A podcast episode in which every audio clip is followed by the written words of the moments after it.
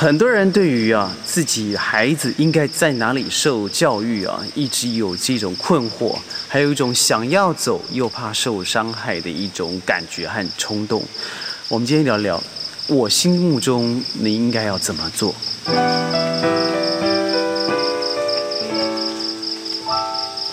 各位好，我是轩，欢迎各位加入今天的宣讲会。就像我之前所说的哦，很多人为了这个孩子的教育孟母三迁，迁到最后还觉得自己可能做的不太好。但是我觉得，呃，身为我在过去这二十年来啊，在商业顾问里头的领域遇到了很多我身旁同时经商也好，或是在业界的大佬，在教育界的长辈，甚至现在有些人已经做到院长、校长了啊，副校长。那他们是怎么看待国际教育的？我觉得有一点就是，我绝对不是一个这个大西方主义的人，也就是非常 Westernized，绝对不是这样子的人。呃，我个人认为呢，教育可能因为我是华人嘛啊，我还是认为啊，应该摆在亚洲，而且我认为亚洲的教育扎实，而且的确有它的这个科学的根据。不论披萨怎么评断亚洲教育如何如何死板，但是从这次的疫情也好。从最近的国际情势也好，从过去四年这个应该算是五年了，这个川普在位，把美国重新改造成为一个更真实的美国也好，我们可以看得出来，我们的儒家教育，或是加入了现在的科学教育，加上我们或许一直抱怨的科举教育。的确，在亚洲，尤其在华人啊市场里头，占了绝对重要的分量。我不说的只是一个经济上的 GDP 哦，说的绝对不是如此。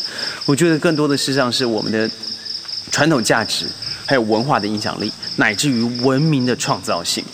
所以，呃，很多人家长在，尤其是在考大学的关卡跟我说，他孩子要出国读书，我认为很好，那去哪里都没有什么差别。但我觉得，因为趋势来说，虽然二零五零年剑桥大学所统计的是全世界最重要的流通语言将会是华语，但我我还是认为啊，在我们现在这个时候，尤其是 Internet 的快速、世界的扁平化、国际村国际化的接轨哦。呃，现在语言绝对是一个重要的力量。当然，我们知道 Google 可以立刻帮我们做翻译，但是不要忘记了，如果当你站在舞台上面，站在一个演讲台上面，辩才无碍的时候，那才是你真正可能发亮发挥的时间，那发亮、发光的时机。那该怎么做呢？我一直认为啊，大学出去玩了一些，更不要说我们现在都知道。很多的大学教育，譬如说某些国家可能是命中率百分之一百四一十四，也就是说你只要写完名字你就考上大学了。那也就是说，真正的教育是良莠不齐的。我还记得我遇过一个学生啊，他已经硕士生了，他基本的这个中文字出了错，甚至英文字的拼音他不太会拼。那他也是个硕士生哦。那我并不是说所有的学校如此，但是我们不能够去呃。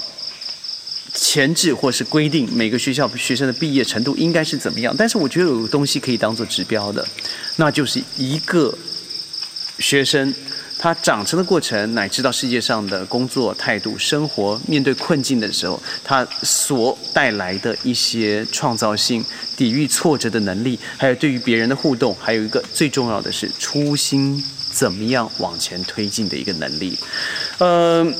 我觉得亚洲这个方方面能力还是不错的。譬如说你是内地的家长，好了，很多人问我，那你觉得大学出去可能晚了一些，那什么时候呢？我告诉各位好不好？越早越好。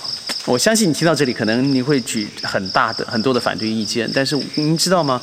现在如果你想亚航好了，A A 啥，你要做个基本的飞机从北京飞到吉隆坡，你要从台湾飞到吉隆坡，你要从香港吉隆坡，你可能只要花到八十块美金，你就可以飞过来了。所以，我我觉得它已经不再像以前飞行是一个非常尊贵的活动，早就不是了。尤其现在联航太普遍了，所以我一直觉得说，很多家长说，以前我不让孩子出国的原因是因为，呃，我。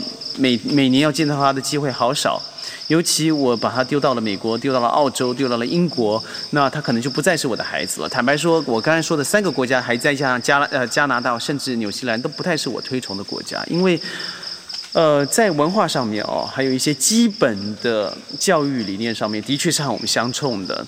那我们到底应该怎么做？孩子应该送到哪里去呢？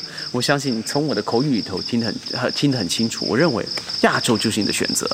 乃至于，呃中国大陆也好，乃至于新加坡也好，乃至于马来西亚也好。但我一直认为，马来西亚在这其中啊，在教育的国际教育的扮演里头。